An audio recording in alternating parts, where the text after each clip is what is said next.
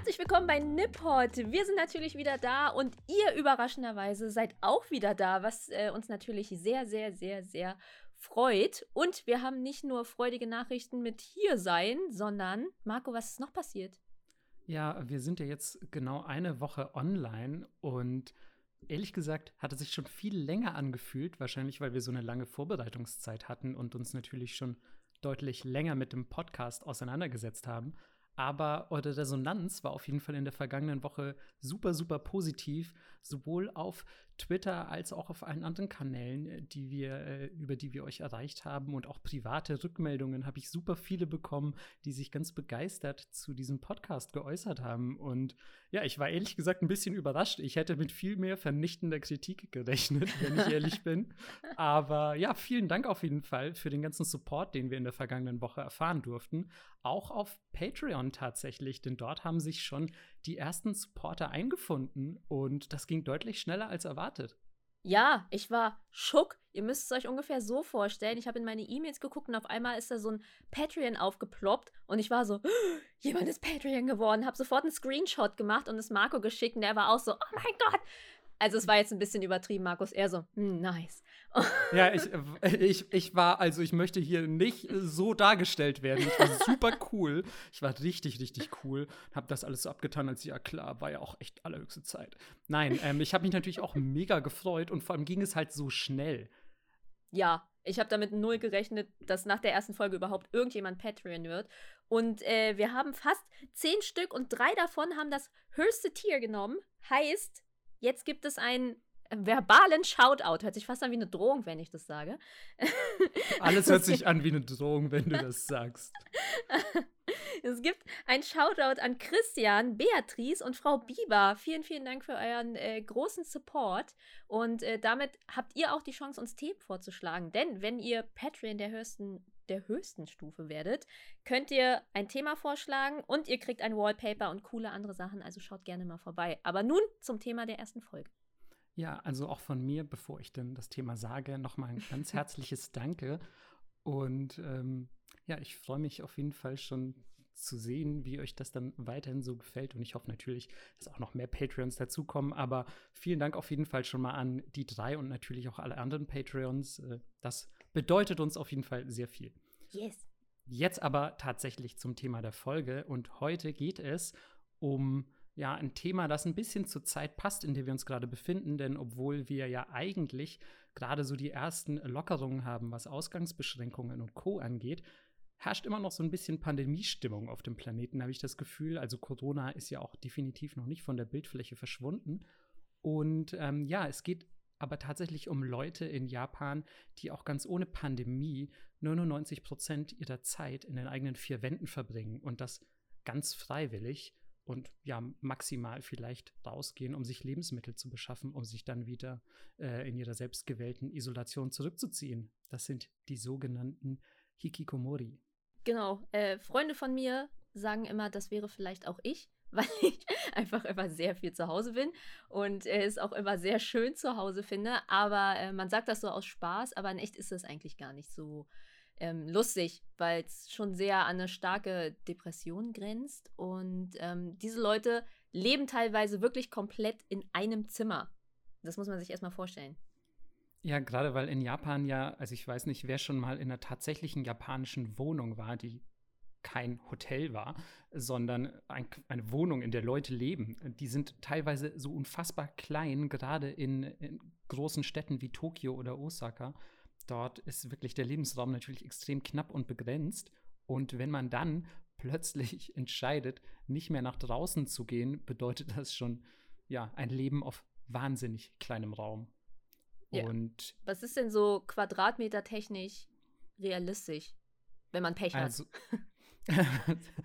ja, Pech und Glück hat damit gar nicht so viel zu tun, weil es gibt ja echt ähm, vielleicht noch so, so finanzielle Unterschiede. Also wenn du wirklich viel, viel Kohle hast, kannst du dir natürlich eine große Wohnung kaufen, aber oft musst du ja auch erstmal nehmen, was da ist. Und es ist halt einfach, es gibt nicht so viele wahnsinnig große Wohnungen, äh, meiner Erfahrung nach.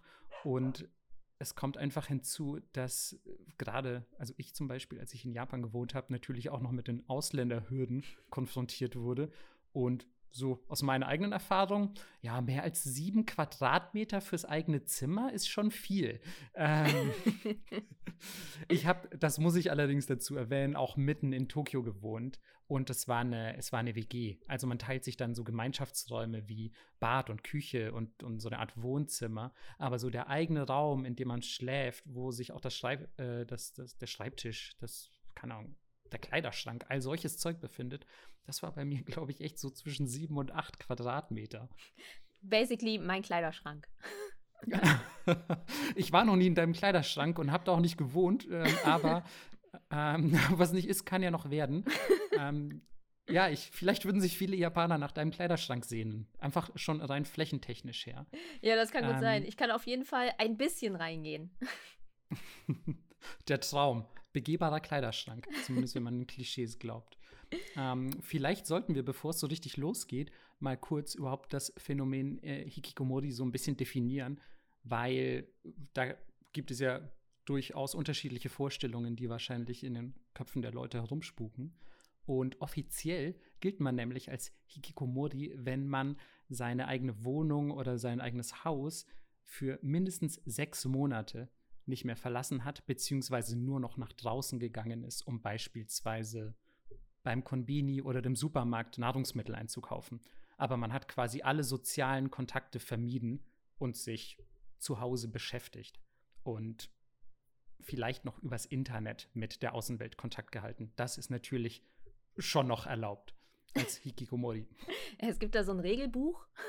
Da gucken nee, die immer aber, rein. Aber tatsächlich gibt es mittlerweile echt äh, richtige äh, wissenschaftliche Studien, die sich mit dem Thema auseinandersetzen, weil es, auch wenn wir hier versuchen, natürlich die Themen etwas lockerer aufzubereiten, ist das ein echt ziemlich ziemlich ungeiler Scheiß, muss man einfach mal sagen, weil meistens stecken da ja nicht Gründe dahinter wie, hm, ich würde super gerne mehr World of Warcraft spielen, sondern äh, schwere Depressionen, Misshandlungen oder andere psychische Probleme. Oder auch einfach gesellschaftlicher Verdruss, dass du einfach sagst, hey, da draußen, die Leute sind so scheiße, ich will einfach gar nicht mehr nach draußen gehen. Und das sind alles natürlich keine besonders erfreulichen Gründe. Aber relatable Gründe. Ja, rela relatable. Ähm, auch wenn wir das, wie gesagt, echt nicht verharmlosen wollen, aber manchmal habe ich auch echt das Gefühl, so ein bisschen Hikikomori könnte mir auch nicht schaden gerade in Berlin, wo man ja nicht gerade mit Freundlichkeit überschüttet wird. ja, ich weiß ja nicht, wie es eigenen Leuten geht, die uns gerade zuhören. Äh, aber ich musste ja, nachdem ich aus Japan zurückgekommen bin, zwei Wochen auch in häusliche Quarantäne, dürfte die Wohnung nicht verlassen. Ich dürfte nicht mal einkaufen gehen. Ich musste also Hikikomori Ultra sein und dürfte mir nur Lebensmittel bestellen. Und ich muss sagen, äh, zum einen wollte ich schon gerne raus, weil die ganze Zeit die Sonne geschienen hat, aber zum anderen fand ich es auch ein bisschen geil, ehrlich gesagt.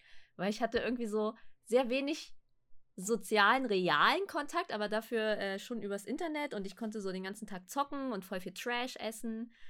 Und ich kann schon verstehen, dass wenn man erstmal damit anfängt, besonders wenn man zum Beispiel Probleme in der Schule hat, dass man da in so eine Spirale gerät und denkt, zu Hause ist einfach viel nicer als draußen, wo alles gruselig ist. Das stimmt auf jeden Fall, aber dann muss man wiederum beachten, du warst zwei Wochen in Quarantäne. Und also Hikikomori geht erst ab sechs Monaten los. Das ist schon noch mal irgendwie ein ganz anderes Level, ehrlich gesagt. Ähm, Gerade weil ich weiß es ja, wir haben uns ja zusammen auch teilweise auf die Folge vorbereitet.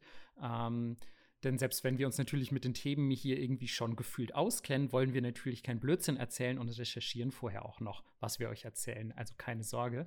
Und unter anderem haben Melissa und ich uns eine Doku angeguckt über Hikikomori. Und ich erinnere mich an einen ähm, Hikikomori, der dort vor vorgestellt wurde, der einfach zehn Jahre lang nichts gemacht hat draußen, außer äh, zum Supermarkt zu gehen. Der hat sonst keinerlei sozialen Kontakte gepflegt, war nur zu Hause, nur Gaming, nur Filme, Serien, Fernsehen gucken, Manga lesen und das war's. Und das ist einfach extrem krass. Ich finde, also sich allein das vorzustellen, zehn Jahre. Es ist ja eigentlich wie Knast irgendwie. Ja, also gerade weil diese Leute ja auch äh, vielleicht teilweise das Gefühl haben, dass sie nicht nach draußen gehen können, aus, aus psychologischen Gründen. Mhm. Und dann bist du eben doch in deiner Wohnung gefangen. Und klar denkt man sich jetzt so, boah, geil, nur gamen, irgendwelches Junkfood in sich hineinschaufeln und Manga lesen. Für viele irgendwie so living the dream. Aber tatsächlich ist es für die Betroffenen, glaube ich, in den wenigsten Fällen eine allzu freiwillige Entscheidung. Ja, ich habe auch noch äh, vom WDR tatsächlich eine Podcast-Folge gehört, auch über Hikikomori. Und da haben auch ganz viele gesagt, so ja, ich würde schon gerne raus, aber ich kann einfach nicht. Es geht einfach mhm. nicht. Und manchmal versuchen die dann so ein Meter vor die Haustür, fünf Meter vor die Haustür, bis zum Supermarkt laufen. Und manche schaffen das halt und manche schaffen das nicht. Ähm, jetzt interessiert euch bestimmt, wie viele gibt es denn überhaupt? Und das ist ein bisschen schwierig zu beantworten, weil natürlich äh, es schwer ist, Leute zu erreichen, die drin sind. Und zwar immer. So richtig. Und, und alle sozialen Kontakte vermeiden. Ja, scheuen. ja, tatsächlich äh, gibt es da echt sehr stark variierende Angaben und natürlich eine super, super hohe Dunkelziffer, weil es, wie Melissa gerade schon richtig gesagt hat, nicht einfach irgendwie eine, eine offizielle Volkszählung der Hikiromori gibt. Ähm, daher gibt es auch, wie gesagt, gerade in den letzten Jahren Gut, da haben die Studien etwas zugenommen, aber es gibt trotzdem wirklich so viele unterschiedliche Zahlen, dass man eigentlich nur noch einen Mittelwert nehmen kann, um euch mal ein paar Beispiele zu nennen. Der erste, der sich als Wissenschaftler mit dem äh, Phänomen ein bisschen auseinandergesetzt hat, das war Saito Tamaki.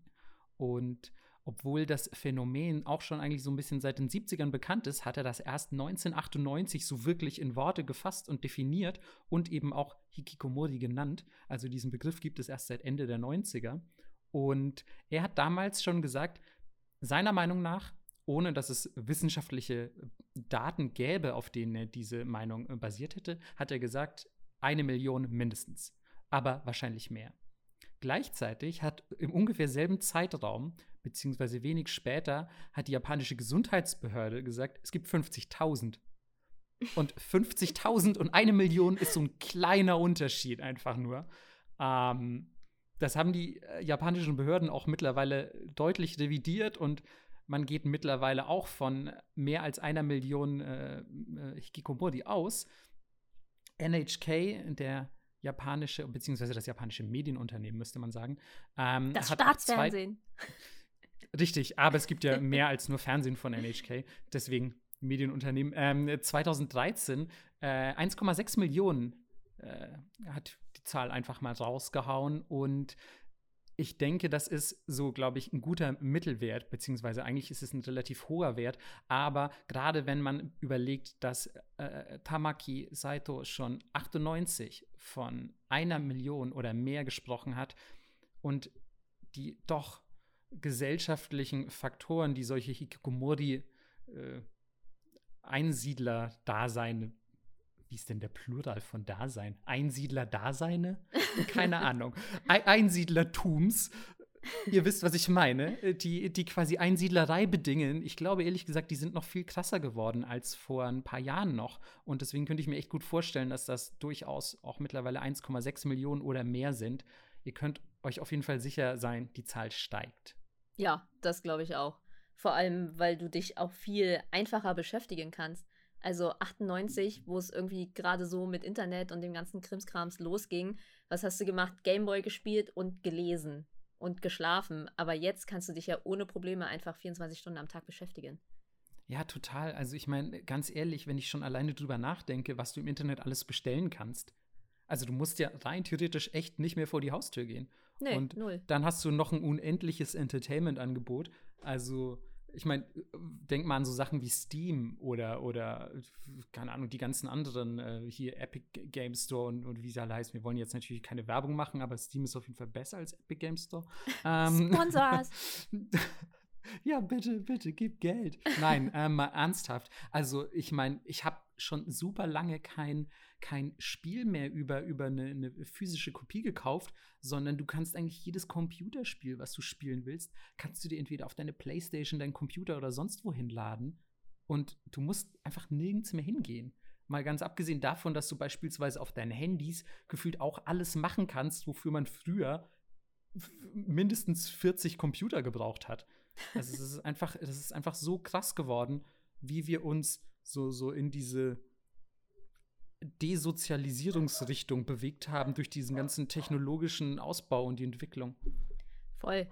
Äh, falls ihr das gerade im Hintergrund hört, das ist übrigens mein Hund. das ist der längste Hund, den es gibt. ist halt wirklich so, wenn sie noch länger wird, kann ich äh, einen Knoten reinmachen, wenn sie nervt. Einfach so flupp. ja, sie äh, braucht doch noch gar keine Leine, wenn man sie vom Supermarkt anbinden will. Macht man einfach so, knotet man sie einfach so am Fahrradständer fest. Ja. Ich, glaub, ähm. ich glaube übrigens, es wäre super, wenn wir einfach ein äh, Foto von Peter auf Twitter posten. Ja, Hundefotos auf Twitter, 10 von 10.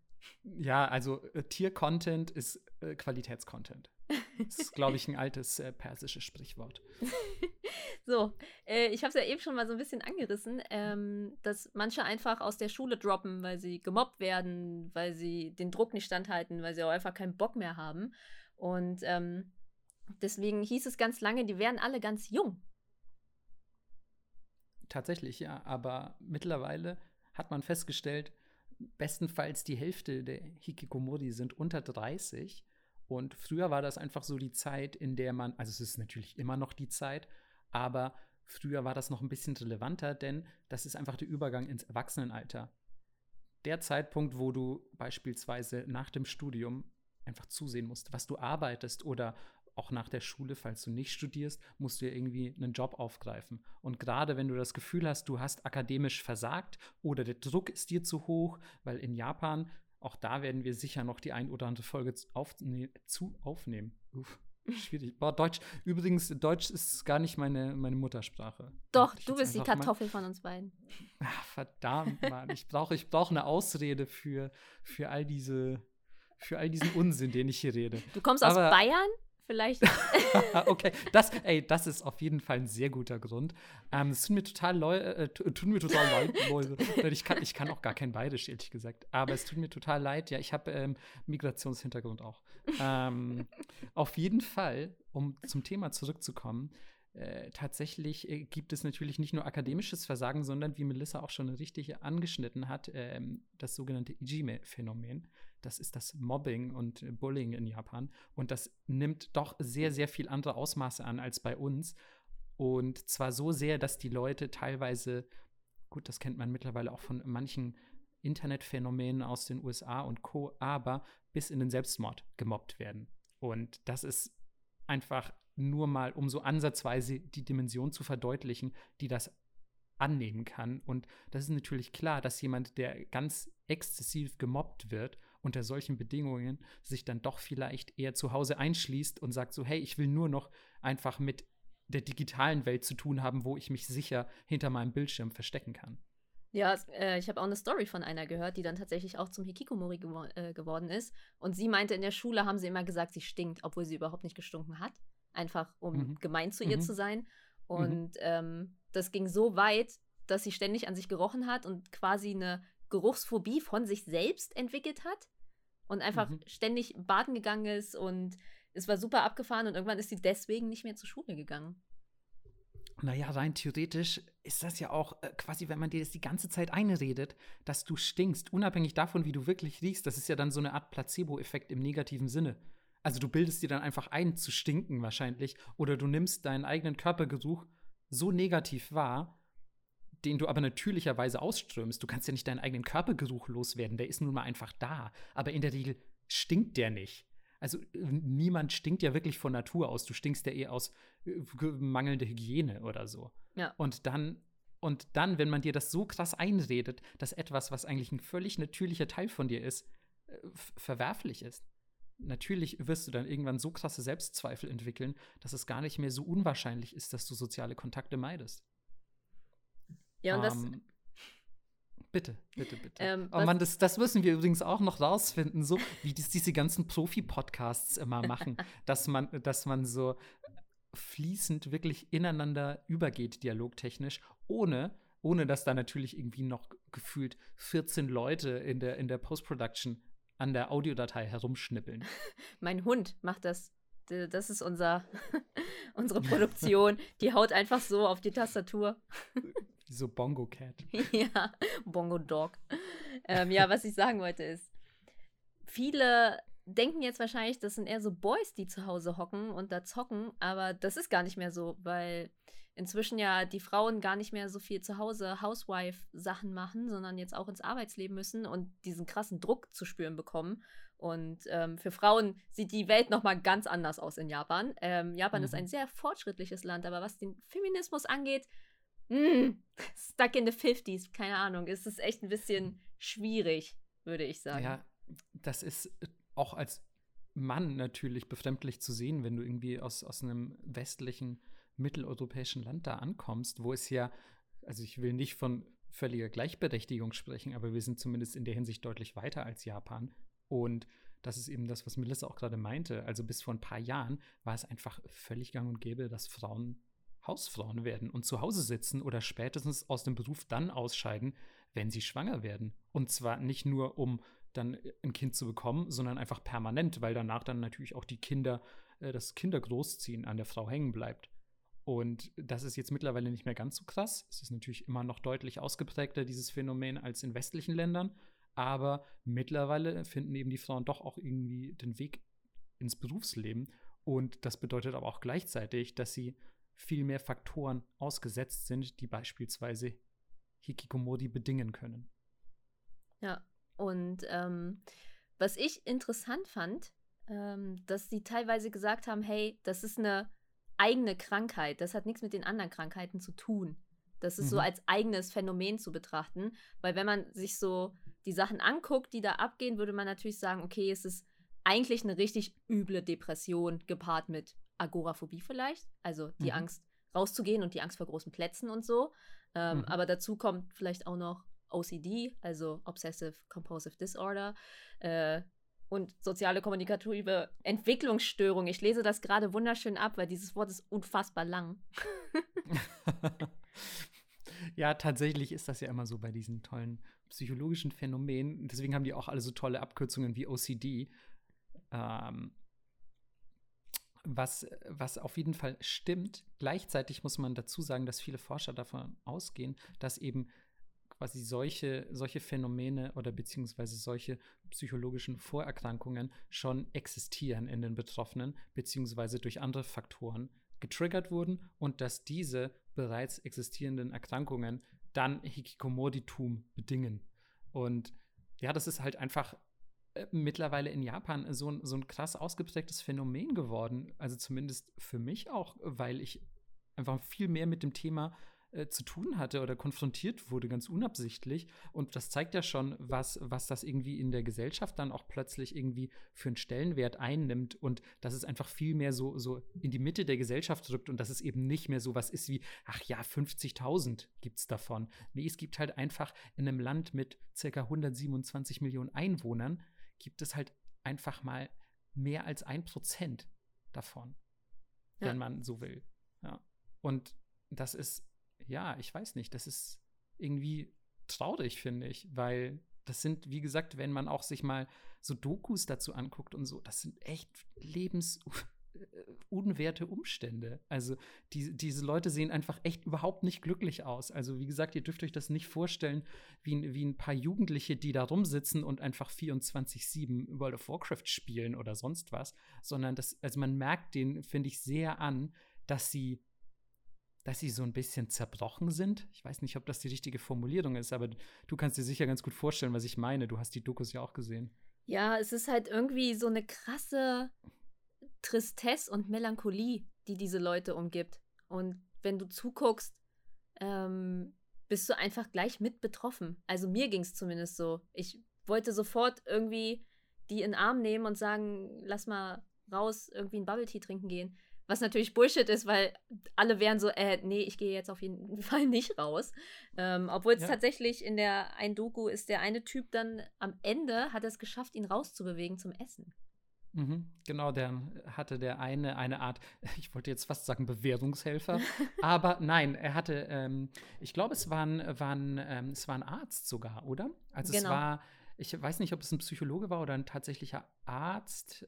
Ähm, aber auf jeden Fall hat er sich diese, diese Hikikomori angenommen und es quasi zu seiner Aufgabe gemacht, die Leute dazu zu bewegen, sie äh, sich wieder irgendwie der Gesellschaft zu öffnen oder ein paar soziale Kontakte zu pflegen. Und er hat es dann am Ende geschafft, den, den einen äh, seiner betreuten ähm, Schützlinge irgendwie zum Rahmenessen zu bewegen. Und das war aber trotzdem irgendwie eine ganz traurige Szene, finde ich, weil man dem Hikikomori einfach angemerkt hat, wie unwohl er sich fühlt und dass ihm diese ganze Welt so ein bisschen feindselig vorkommt. Also er hat, er saß irgendwie so geduckt, er hat, hat quasi sich umgeschaut und es war so, als hätte er einfach ein bisschen Angst oder was heißt ein bisschen, als hätte er einfach Angst vor seiner Außenwelt. Und das ist, finde ich, total traurig zu sehen.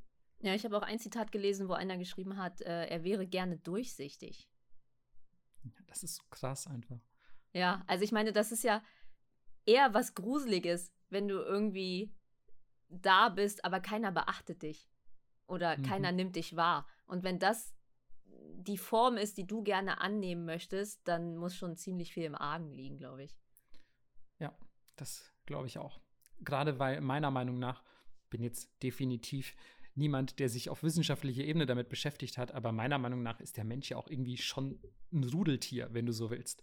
Ich finde, soziale Kontakte sind einfach, selbst ja für introvertierte Menschen, hm, ich will nicht sagen überlebenswichtig, denn wie wir an den Hikikomori sehen, kann man auch ohne soziale Kontakte überleben, aber es gehört quasi zum, zum menschlichen Zusammenleben dazu und es gibt einem teilweise auch sehr viel oder hält einen irgendwie bei geistiger Gesundheit, habe ich manchmal das Gefühl.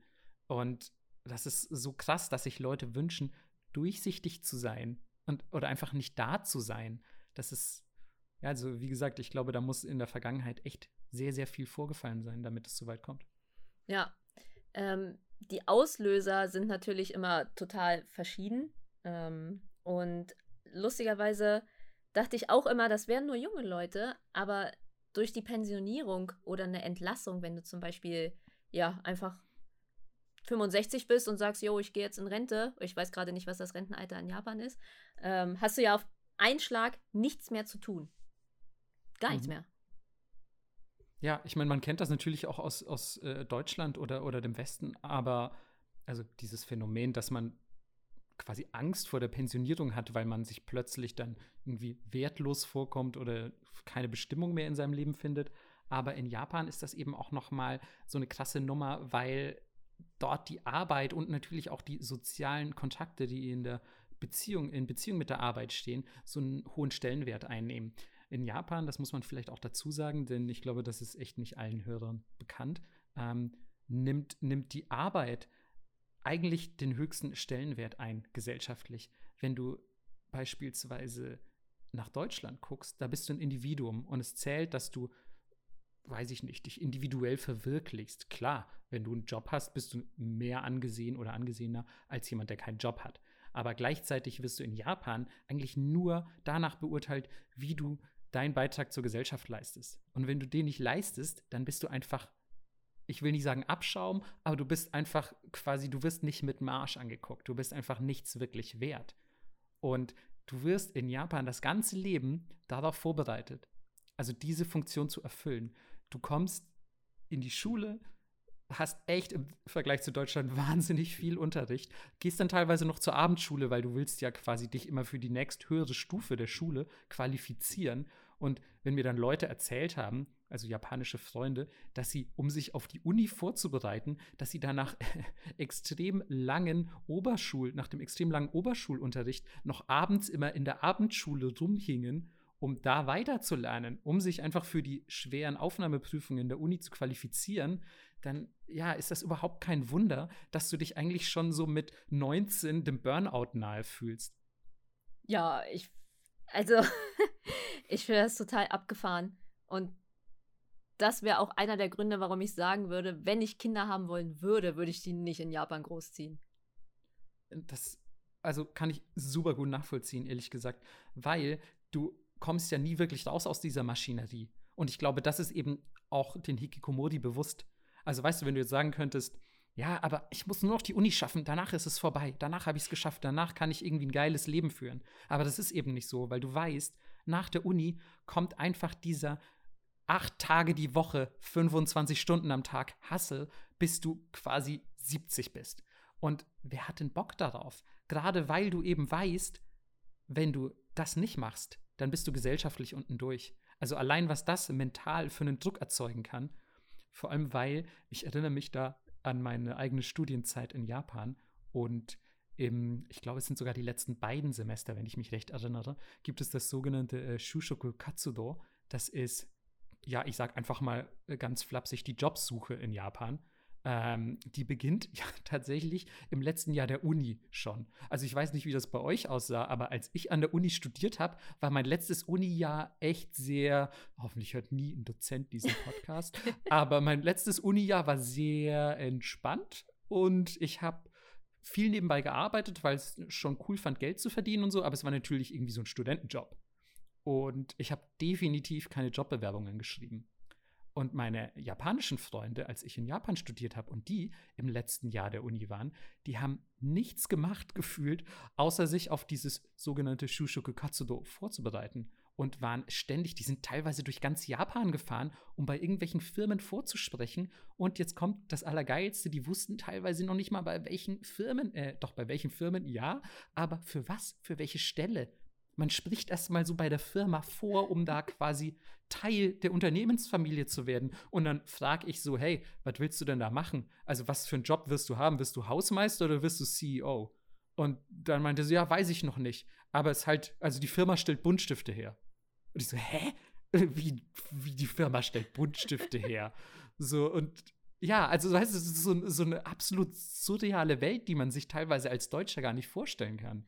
Aber Weil dann geht's halt Sorry, ich wollte, wollte nur noch anfügen, danach geht es auch direkt los. Also du hast dann nicht so wie in Deutschland so, oh ja, weißt du, jetzt mache ich mal irgendwie ein Jahr Working Holiday oder so. Nee, du machst einfach quasi deinen Abschluss und dann geht es danach direkt weiter mit der Arbeit.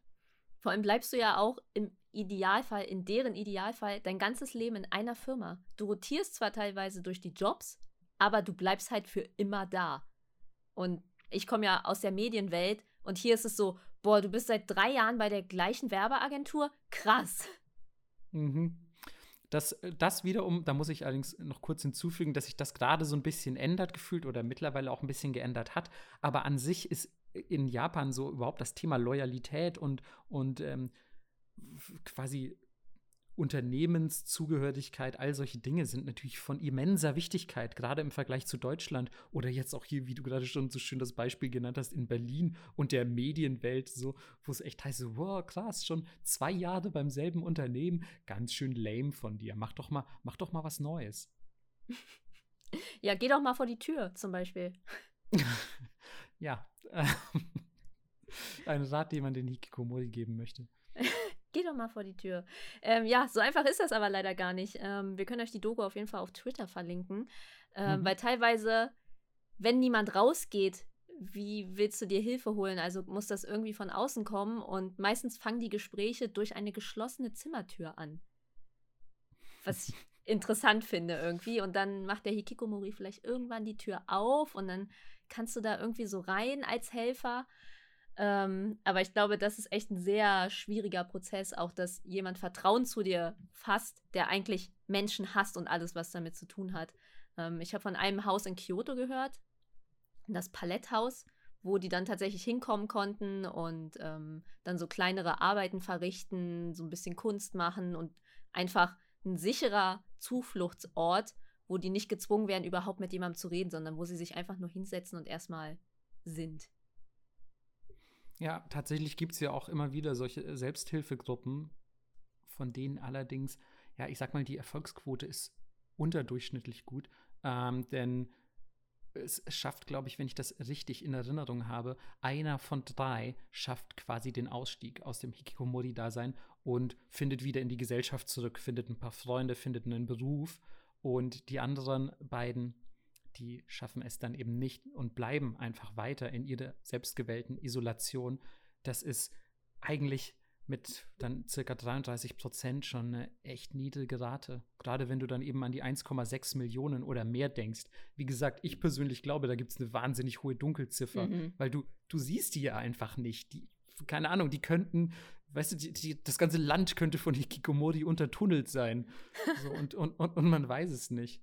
Und und problematischerweise kommt dann ja eben auch noch so dieser ganze, äh, dieser ganze gesellschaftliche Druck hinzu, wenn du mal raus bist. Das finde ich ist halt auch so das Problem bei der Wiedereingliederung, weil als Hikikomori hast du wahrscheinlich jahrelang im schlimmsten Fall nicht gearbeitet und dich ausgeschlossen Und das ist natürlich für jeden normalen, in Anführungszeichen, Japaner ein absolutes No-Go. Und du bist quasi erstmal ähm, völlig gebrandmarkt, also mit dem, mit dem, mit dem Stigma von, von ähm, völliger Faulheit oder einfach nicht beitragen zur Gesellschaft. Und dann gehst du quasi vor die Tür und alle Leute funkeln dich erstmal böse an. Zumindest stellst du dir das so vor, weil du natürlich weißt, wie, wie jemand wie du in der Gesellschaft wahrgenommen wird. Und klar, dann bist du halt wieder drin im Teufelskreis und denkst, ja, scheiße, jetzt habe ich eh schon, also jetzt habe ich eh alles in den Sand gesetzt, ich gehe direkt wieder rein. Ja, vor allem ist es ja auch so voll perspektivlos. Das ist ja ein bisschen wie aus einem Gefängnis kommen und du bist so, okay, ich habe jetzt hier eine kriminelle Vergangenheit äh, wie finde ich einen Job, wer stellt mich ein. Und ja, klar, so äh, zehn, zehn Jahre Loch im Lebenslauf. Ja, genau. Wo waren sie denn da? Tja, zu Hause. Äh, hm. Wie willst du das, das verargumentieren sinnvoll? Gar nicht. Nee, echt gar Also es ist super schwierig, gerade auch in Japan. Also ich meine, da ist sowas einfach, wie ich gerade schon, schon erläutert hatte, ja irgendwie von immenser Bedeutung. Und deswegen bleiben ja auch die meisten Hikikomori so Zeit ihres Lebens oder Zeit des Lebens ihrer Eltern von diesen abhängig. Also meistens wohnen die, wenn es sich denn einrichten lässt, noch zu Hause mit über 30 oder über 40 oder auch über 50 und sitzen dann quasi in ihrem eigenen designierten Zimmer und haben da ihr kleines Manga- und, und Gaming-Paradies.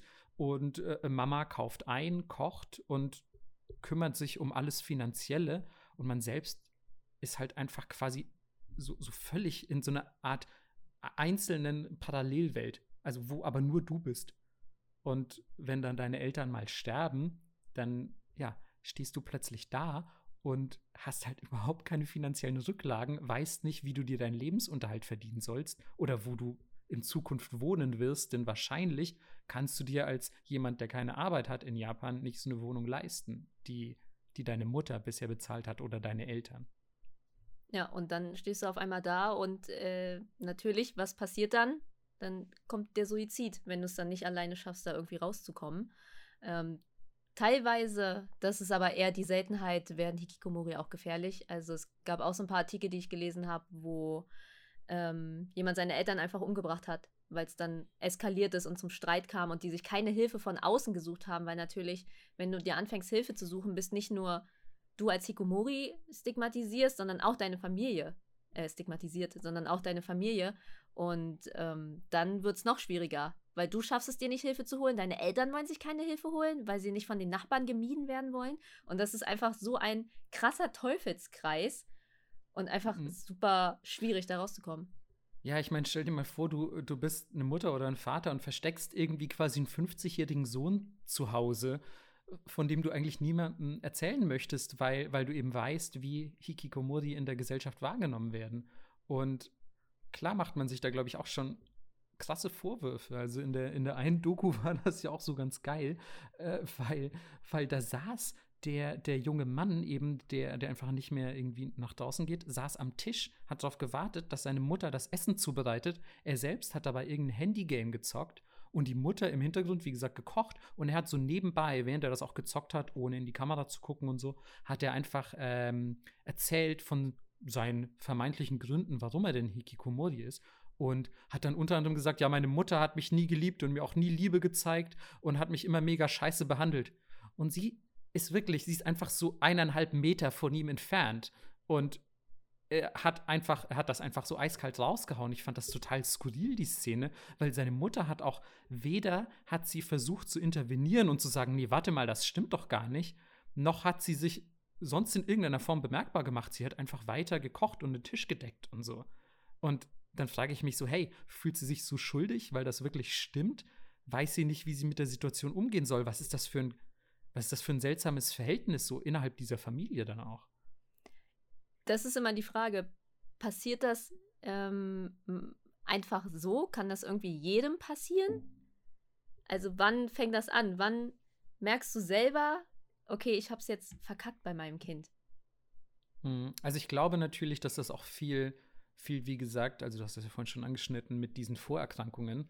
Ähm, ich glaube, dass das auch viel mit solchen Vorerkrankungen zu tun hat. Aber wenn beispielsweise deine Eltern halt echt ein bisschen unterkühlt sind und keinerlei Liebe und Zuneigung zeigen, dann glaube ich, dass gerade wenn du äh, dann eh schon anfälliger bist für sowas, dass das dann natürlich super schnell gehen kann und dass das deutlich mehr Leute treffen kann, als sie es vielleicht erwarten würden. Weil rein theoretisch kann es ja auch sein, dass deine Eltern super viel Liebe gezeigt haben, aber du aufgrund irgendeiner psychischen Vorerkrankung nicht in der Lage warst, das wirklich zu realisieren oder hast das anders aufgefasst und bist dann trotzdem in diesen Teufelskreis hineingeraten. Also es kann ja diverse Ursachen haben. Ja, vor allem diese, manchmal ist es ja auch, dass deine Eltern super streng sind, gerade in Asien. Ähm, das ist nicht nur ein Klischee, dass asiatische Eltern manchmal ein bisschen streng sind, was besonders so Schulgeschichten und so angeht. Ähm, wenn dann auf einmal so schon der Druck da ist und dann kommst du nach Hause und kriegst nochmal eins in die Fresse, weil du einfach eine 5 geschrieben hast. Und mhm, oder eine 2 Plus. Oder eine 2 Plus, genau. dann glaube ich, äh, wenn du gar keinen Zufluchtsort mehr hast und du mit niemandem reden kannst, dann sagst du einfach, okay, ciao, dann bin ich halt lieber mit mir selbst, allein.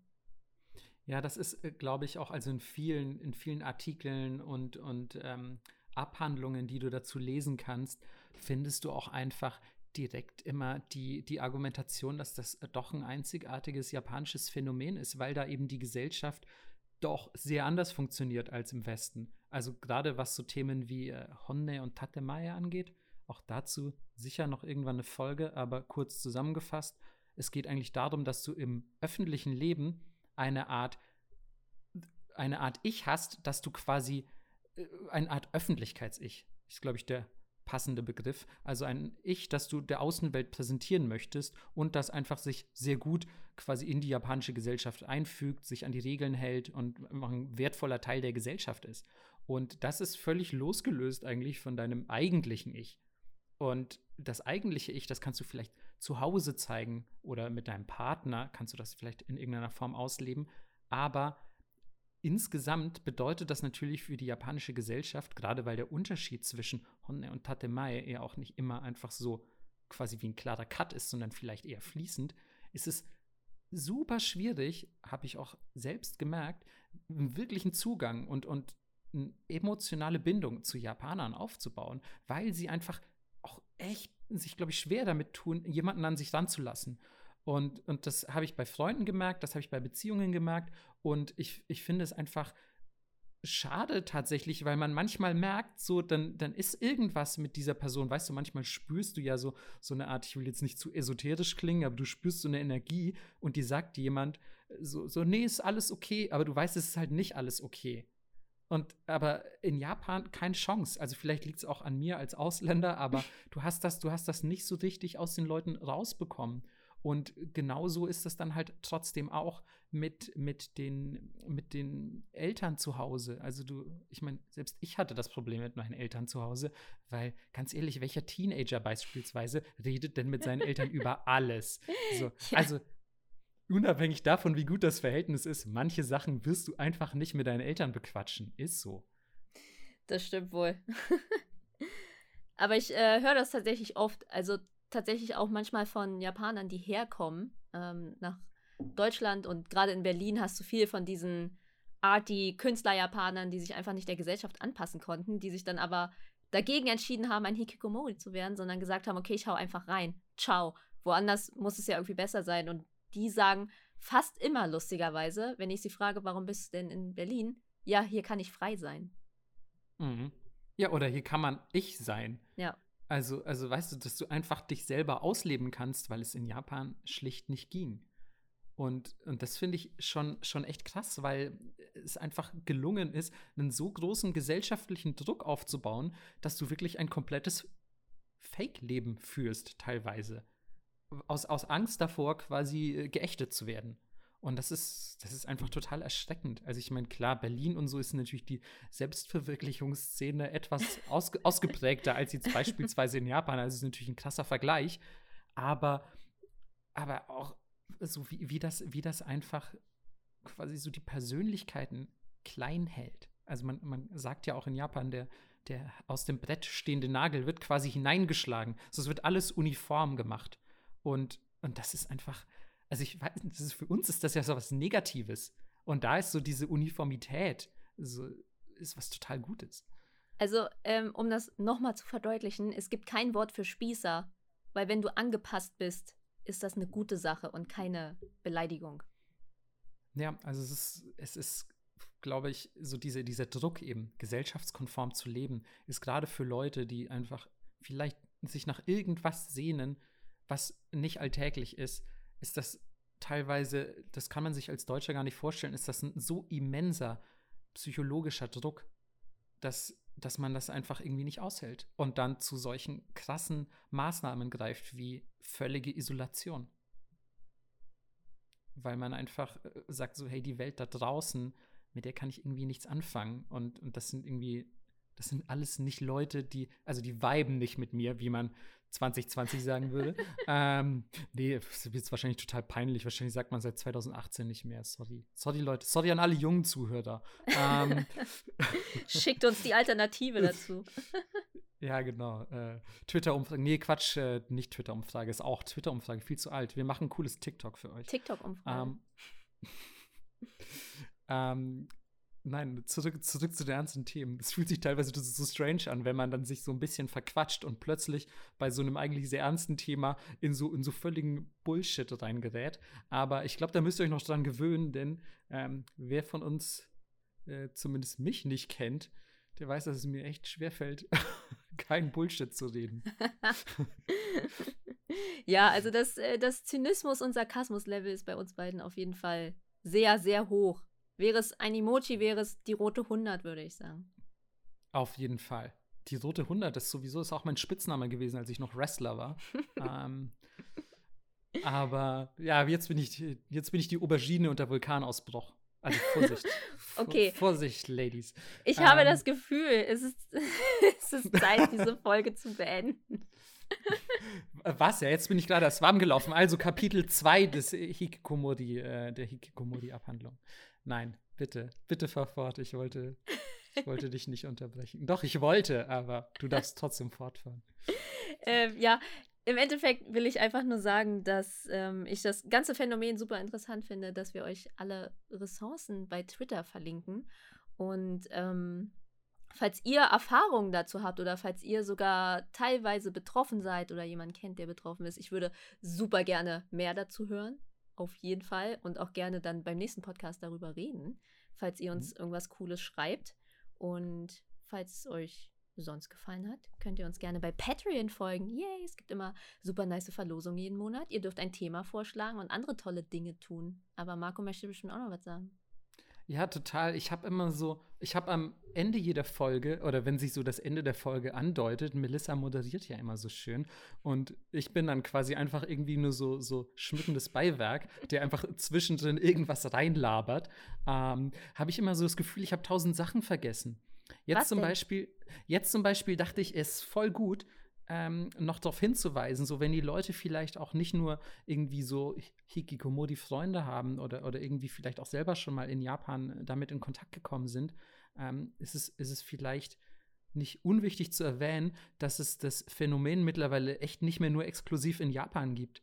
Also am Anfang war es nämlich so, dass die, dass die Forscher wirklich auch gesagt haben, hey, so das ist aufgrund der Struktur der japanischen Gesellschaft, aufgrund dieser, dieses krassen Drucks, der aufgebaut wird, beruflich, schulisch und so weiter, ist das ein rein japanisches Phänomen. Und mittlerweile hat man einfach festgestellt, dieses Phänomen tritt vermehrt auch in westlichen Ländern auf, äh, Frankreich, Spanien, in den USA und so weiter.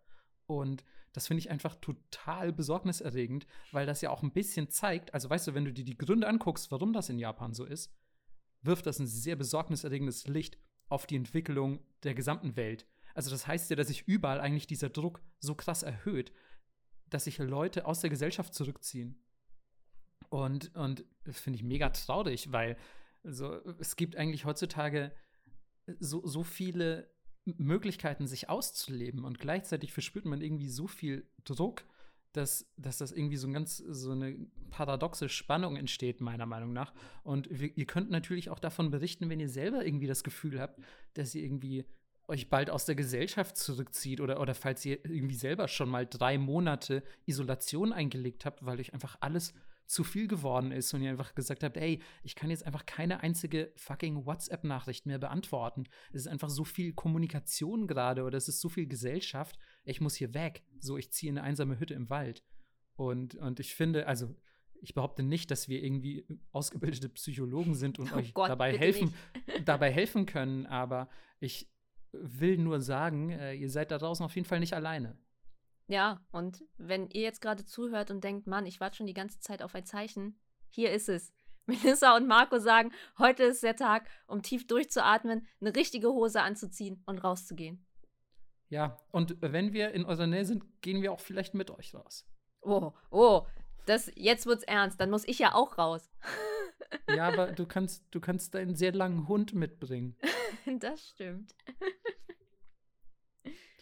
Und ähm, natürlich, wie das am Ende jeder Folge immer so schön ist, haben wir für euch auch noch ein Wort der Woche. Das ist diesmal allerdings wenig überraschend, wie ihr euch vielleicht schon denken könnt, denn wir haben eigentlich den ganzen Tag euch jetzt, na, den ganzen Tag, aber die letzte Stunde haben wir euch ein japanisches Wort an den Kopf geschmissen, von dem ihr zwar wisst, was es bedeutet, aber dessen Herkunft euch vielleicht gar nicht bekannt ist. Äh, das Wort ist natürlich Hikikomori und das setzt sich zusammen einerseits aus dem Hiki, das ist das Kanji, also das Schriftzeichen für ziehen.